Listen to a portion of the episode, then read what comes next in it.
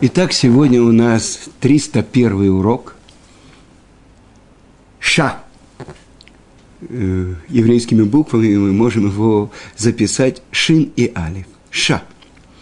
И мы продолжаем эту тему, как приобретается Тора. Через то, что человек отдаляется от гордыни, от почета. И с другой стороны, мы говорили, что э, еврейские мудрецы, которые называются царями, им полагается почет. И как уже приводились слова Гаона Рамыши Шапира, который говорил про нашего учителя Равицка Казильбера, как всю жизнь он бежал от почета.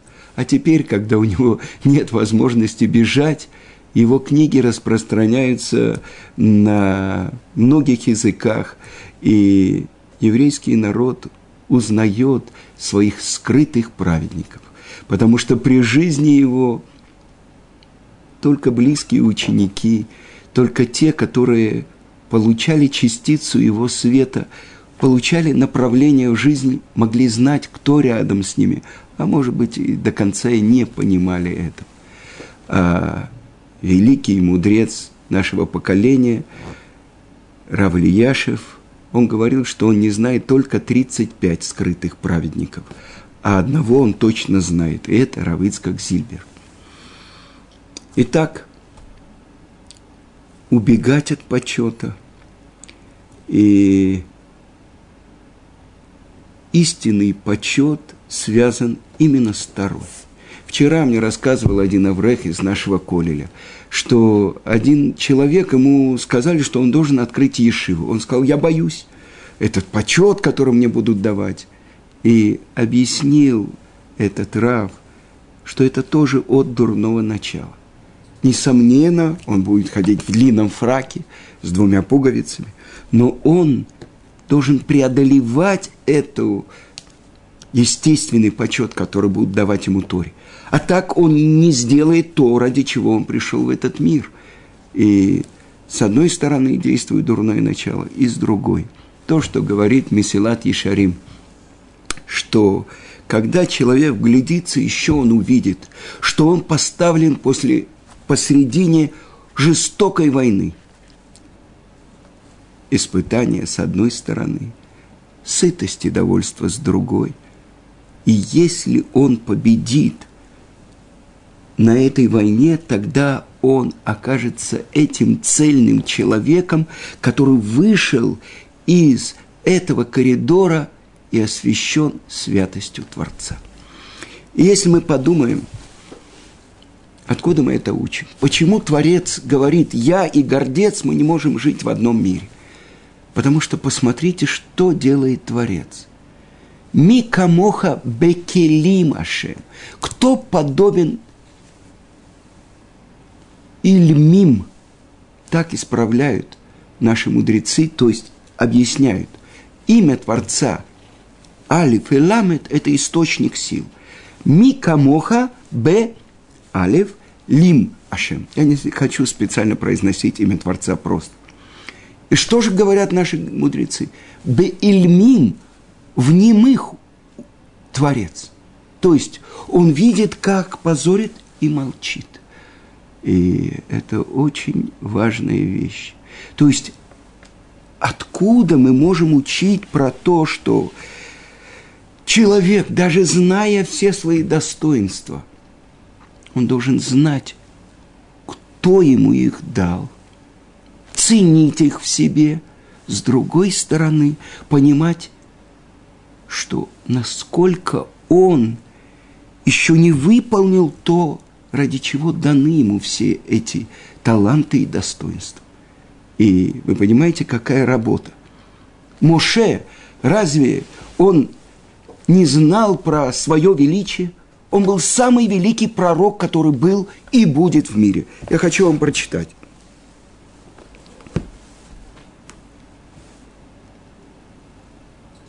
О, я верю полной верой, что наш учитель Моше – чтобы он пребывал в мире, его пророчество было истинным. И он отец всех пророков, которые были до него и после него. Так формулирует это на основании Рамбама э, один из позднейших э, комментаторов, но это то, что говорит Рамбам. И тогда отсюда выходит. Даже Адам, первый человек, который лицом к лицу говорил с Творцом, и даже наш царь Машех, который должен прийти, в этом качестве, в пророчестве, он будет чуть ниже, чем Мушерабейн отец всех пророков, которые были до него и после него. Он ведь знал свое величие. Я хочу привести вам пример. Когда евреи согрешили и сделали золотого тельца, и когда Муше спускается 17-го Тамуза и разбивает скрижали, и сжигает этого золотого тельца, и пеплом его наполняет воду, и дает пить тем, кто, у которых не было свидетельства и предупреждения, и они пьют воду с этим пеплом этого золотого тельца. И те, кто действительно служили идолу, они в страх, страшных мучениях умирают. Так же, как умирает сота, женщина, которая совратилась, э, замужняя женщина, которая была с чужим мужчиной.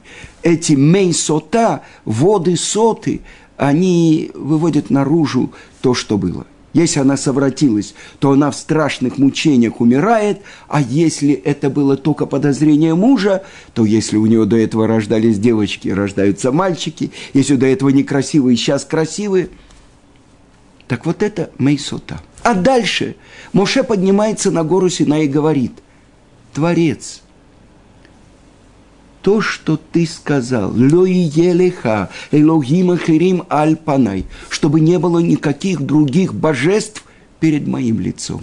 Если какое-то место, где нет лица Творца. Ты сказал это мне, а не им. Но как? Впрямую написано в трактате Макот. Тора цива лану Моше. Тору повелел нам Моше. Так Дараш Раби Симлай. Тора, числовое значение, 611. Тору повелел нам Моше. А всего у нас 613 заповедей. А первые две мы слышали непосредственно от Творца. Первое, Анохи Ашем Элокеха, Ашер Гоцитиха Мерец Мицраим, Мибейта Вадим. Я Бог всесильный твой, который вывел тебя из земли египетской, из дома рабства. А второе, чтобы не было у тебя других божеств перед моим лицом – как же Моше может перед Творцом сказать, ты мне это сказал, а не им? оправдывая еврейский народ за золотого тельца. И действительно, тот, кто сделал золотого тельца, это были эреврав, это смешение народов, которые смешались с еврейским народом при выходе. И больше того, это два сына колдуна Билама которые собрали все золото, которые мужчины вырвали э, даже э, из своих ушей, сняли э, обручи из своих рук, с ног. То, что делали египтяне, э, к сожалению, научились у них и евреи. И отдали этим двум колдунам. И вот они собрали это золото, и Аарон бросил это в огонь. И если бы написано в Святой книге Зор, если бы он положил это золото сначала на землю, все это колдовство, все это силы нечистоты, которые они связали с этим золотом. Аарон хотел протянуть время – чтобы он переплавил это золото, а потом постепенно выделывал бы долотом, из него вытесывал бы э, золотого тельца, пока не пришел бы Моше. Он говорит, завтра праздник Творцу, а не золотому тельцу. Но вышел этот золотой телец, который э, двигался, который ел, э, не сумел устоять против сил нечистоты Аарон – а Моше пришел и уничтожил. Так я спрашиваю, ведь впрямую в Торе написано, чтобы не было у тебя других божеств перед моим лицом, как же Моше перед Творцом может, оправдывая евреев, сказать «мне ты сказал», а не им? И это было мне трудно. И я спросил у Гаона Рамыши Шапира, как можно это понять? И он сказал, тот уровень, на котором услышал это Моше Рабейну – Анухи Ашем Элокейха, Ашер Коцетиха Мерец Мицраем и Бейта Вадим. Я Бог всесильный твой, который вывел тебя из земли египетской, из дома рабства, чтобы не было у тебя других божеств перед моим лицом. Что услышал Муше? Нет никого и ничего, кроме Творца. Это то, что в глубине сердца должен думать каждый еврей, когда он говорит «Шма Исраэль», «Ашем Лукейну, Ашем Эхад». Эхад, вен от мильваду. Ничего, никого, кроме него, нету. И только во второй строке, когда мы шепотом говорим «Барук Шем Квод Малхуса Леулам Ваэт», что было благословенно, слава царства его во веки веков. Теперь уже есть царство. И мы говорим то, что говорят наши мудрецы, то, что приводит мораль из Праги, нет царя без народа. Так есть царство, значит, есть мы. Но это другой уровень. И объясняет это Равхайм из Воложина – Почему есть царство? Потому что Творец хочет открыться как царь. И прежде всего, кому он открывается своему народу. А евреи слушали совсем другое. Есть царь, есть его повеление. Но не делайте себе вот этого идола. Это совсем другой уровень, на котором получил Моше. И так он оправдывает. Они не поняли до конца. И на самом деле, если мы посмотрим, сколько было, погибло тех, кто впрямую служили идолам, а ведь нас было 603 550 взрослых мужчин от 20 до 60, погибло только около 3 тысяч человек. В основном эреврав. Эти сброд народов, который присоединился к нам. Итак, это то, что мы видим. Муше знает свое величие. С другой стороны, сама Тара свидетельствует, нет более, не более смиренного человека на всей земле, чем Моше.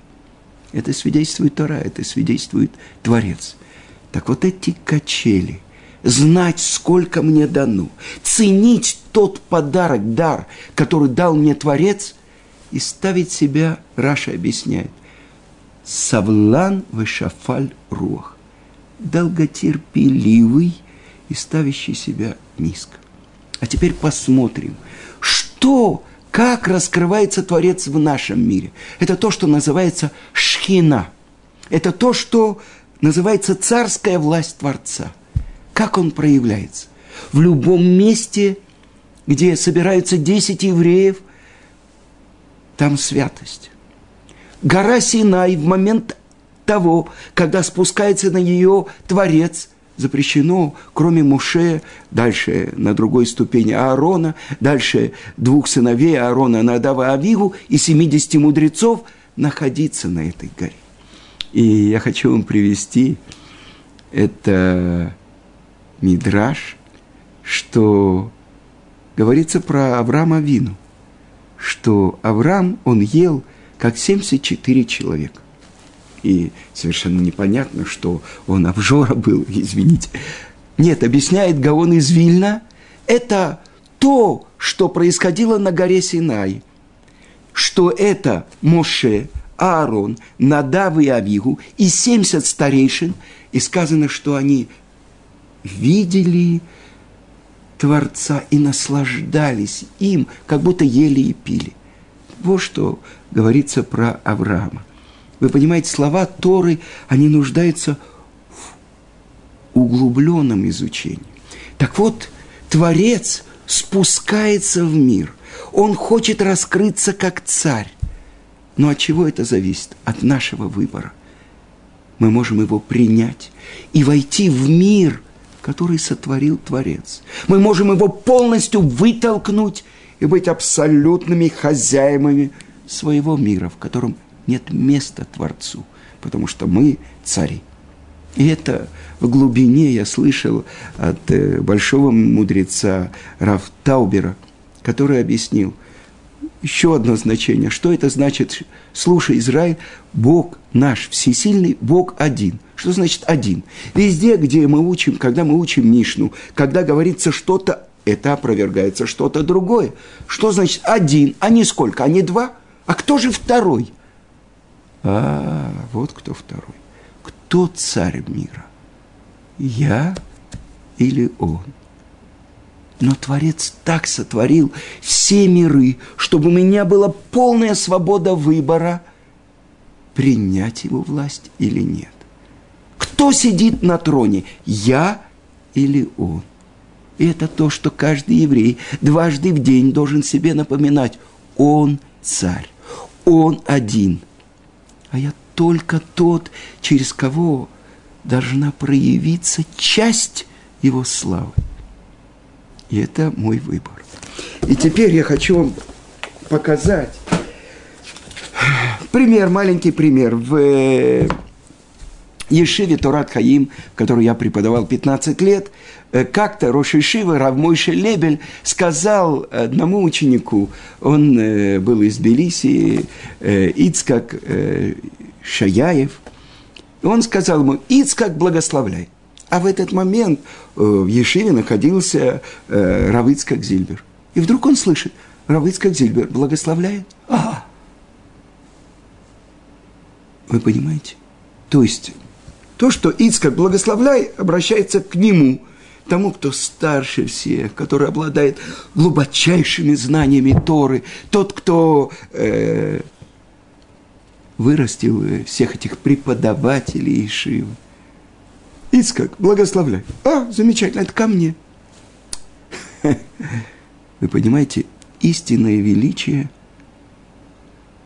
измеряется не пуговицами на фраке, а истинное величие в еврейском народе определяется действиями. То, насколько человек реализует это в своей жизни. Что главное? Он или я? а я здесь для того, чтобы сделать приятное ему. Вы понимаете, сколько преград, сколько железобетонных перегородок нужно разрушить, чтобы прийти к пониманию. Он владыка, он царь. Когда я прочитал, что Хофицкайм написал – как я должен быть благодарен Творцу, который подарил мне Мишнабруру. Это э, комментарий э, Хофицхайма на первую часть Шулхана Руха, Орахай. Творец подарил, он работал над этими много лет. И это то, что человек осознает. Но я хочу вам привести э, несколько примеров. Э, известно, что Рабьяушуа Дискин, которого называли в Иерусалиме Сараф Мибриск, Сараф – это высший ангел, э, который в служении Творцу как бы сжигает себя. Так вот, так его называли. Э, это около ста лет тому назад он был главой мудрецов Иерусалима который не отклонялся от служения Творцу ни на одно мгновение. И на трапезах за его столом в субботу сидели многочисленные гости. А он сам ел от случая к случаю, погруженный полностью в изучение Торы. И вот однажды во время субботней или праздничной трапезы вдруг он встал со своего места, подошел к краю стола и сел там. Все посмотрели в его сторону. Оказалось, что он заметил одного нищего, у которого не было зубов, и которому было тяжело жевать хлеб. И Рав Лейб Дискин отрезал ему мягкий кусочек хлеба и передал ему, а корку срезал. Когда закончилась трапеза, все разошлись, один из членов его семьи, Раби Дов Бер Гросберг, спросил у него, Рав, я обдумывал очень тяжелую тему, но э, как вы заметили этого нищего, этого старика, которому тяжело есть? Это хороший вопрос, ответил э, Рав Дискин. Но почему ты спрашиваешь у меня сейчас, а не во время трапез? А потом я спрошу тебя, ведь это написано впрямую в главе Ваейра. В главе Ваейра удивился спрашивающий. И тогда Рав объяснил ему. Там рассказывается, помните, когда был третий день после обрезания, и Творец открылся э, а, Аврааму, и э, пришел, как Раша объясняет, навестить больного. Что может быть для пророка более важным, чем момент пророчества? В этот момент сказано у Рамбама, и он как бы слетает с него все материальные чувства, э, все ощущения. И вот во время этого откровения, пророчества, он видит трех бедуинов и бежит, чтобы пригласить их э, к себе в дом. Как он их заметил? Хороший вопрос, спросил Раби Довбер. И тогда Сараф, Равдискин, ответил. Есть на это один ответ. Когда нужно сделать доброе дело, видит. И я хочу еще один пример привести. Равицкак Зильбер часто приезжал в нашу Ишиву в Москву на э, грозные дни. На Рошашона и Йом-Кипур, и оставался на Сукот. И вот самый святой день года – Йом-Кипур – и женской половине там и дочка Равицкака находится, Рабанит Хава Куперман, ее муж ведет молитву, и вдруг э, какой-то грудной ребенок заплакал, а мама находится во время Шмонайсра. И Равицкак тоже стоит и молится Шмонайсра. И кто-то подумал, что прерваться, не прерваться, а кому-то даже это в голову не пришло, какой-то чужой ребенок, пусть мама им занимается. И вдруг один человек сошел с своего места, пошел к этому э, ребенку, поднял его, успокоил. Когда он немножко успокоился, мать кончила молитву, он передал, вернулся на свое место и продолжил молитву. Вы понимаете, это э, уровень человека, который живет с Творцом. На самом деле написано в Шелхана Рухе, если у меня нет книги, и я нахожусь посредине Шмонайсра, э, я могу подойти посредине Шмонайсра, взять Сидур и вернуться на место. А э, большой человек, он слышит молитву, слышит крик самого, казалось бы, маленького члена общины. И то же самое известная история э, про Рава Исроиля Салантера, которого ждали в Йом-Кипуру, не могли начать э, Коль Нидрой. А что оказалось? Он шел в сторону синагоги. И из одного дома он услышал крик. Ребенок разрывался. Грудной ребенок. Он вошел, а маленькая девочка заснула лет пяти, а мама пошла в синагогу на Коль Нидрой – и сначала ждали полчаса, час, ну, когда нет урава, уже начали молитву. А он успокаивал ребенка. Я видел один комментарий, это приводится э, высказывание Ария Кодыш. И известно, что на берегу Нила у него было небольшое строение, сделал ему его тесть, и там собирались 10 людей для молитвы, и день и ночь он учил святые, святую книгу Зор. И это высказывание, что именно там, на берегу Нила, проходя, дочка фараона услышала крик младенца. Это был Моше. И объясняет Ария Кодыш – тот, кто не слышит крика младенца Муше, он не может постичь Тору, глубины Торы. Потому что вся Тора – это подарок. Человек, который возносится, Он как бы делает себя, знаете, сказано, что Тора сравнивается с водой. А вода, она всегда спускается с высокого места в низкое. А если мы видим явление другое, когда снизу вода фонтаном поднимается над э, людьми. Это называется фонтан. Помните, Козьма Прутков сказал, если есть у тебя фонтан, заткни его. Это разница. То есть Тора спускается к тому, кто ставит себя низко, который понимает, что вся Тора и постижение Торы – это сията дышмая, это подарок с неба, это помощь с неба. И поэтому то, что мы учим, один из способов приобретения Торы – это отдалиться от гордыни, отдалиться от гордости. Это мы видим. Самый великий пророк, он был самым смиренным. Это мы видим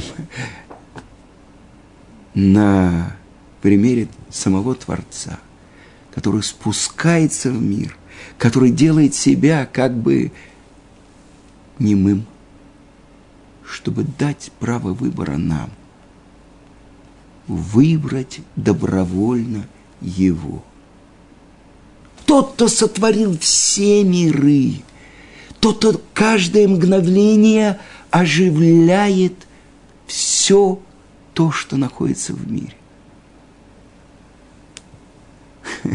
Это то, что спросил Муше у Творца. Как мы можем построить тебе дом, чтобы ты находился между двумя крувим, которые на крышке ковчега завета? Тот, кто безграничный. Творец говорит, постройте мне бейт мигдаш, постройте мне храм, и я буду находиться в вас – но это зависит от нашего добровольного выбора. Если мы сделаем себя сосудом, который хочет принять эту мудрость, не просто так, Тора дана была в пустыне. Что такое пустыня? Это не место поселения людей. Нехватка воды, жара.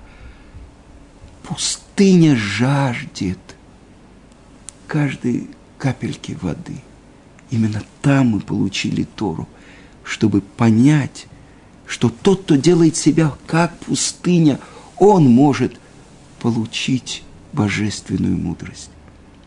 И это урок нашего мудреца нашей Мишны, который говорит, что только когда ты отдалишься от гордыни, ты можешь получить ключи к приобретению Торы. И не просто так наш урок, 301 урок называется «Ша». То есть человек должен поставить себя низко, чтобы быть самым большим богачом. Потому что то, что он приобретает, понимание каждого слова Торы – это самые большие богатства, которые находятся в нашем мире. Но есть открытая часть Торы, есть закрытая часть Торы. И колодец, который выкапывает человек посредине пустыни, каждая капля воды – это то, что он заработал. С кем ты? Со своим эго, со своей гордыней – или ты с Творцом. Это выбор человека. Эйн от милевадо. Нет никого, кроме него.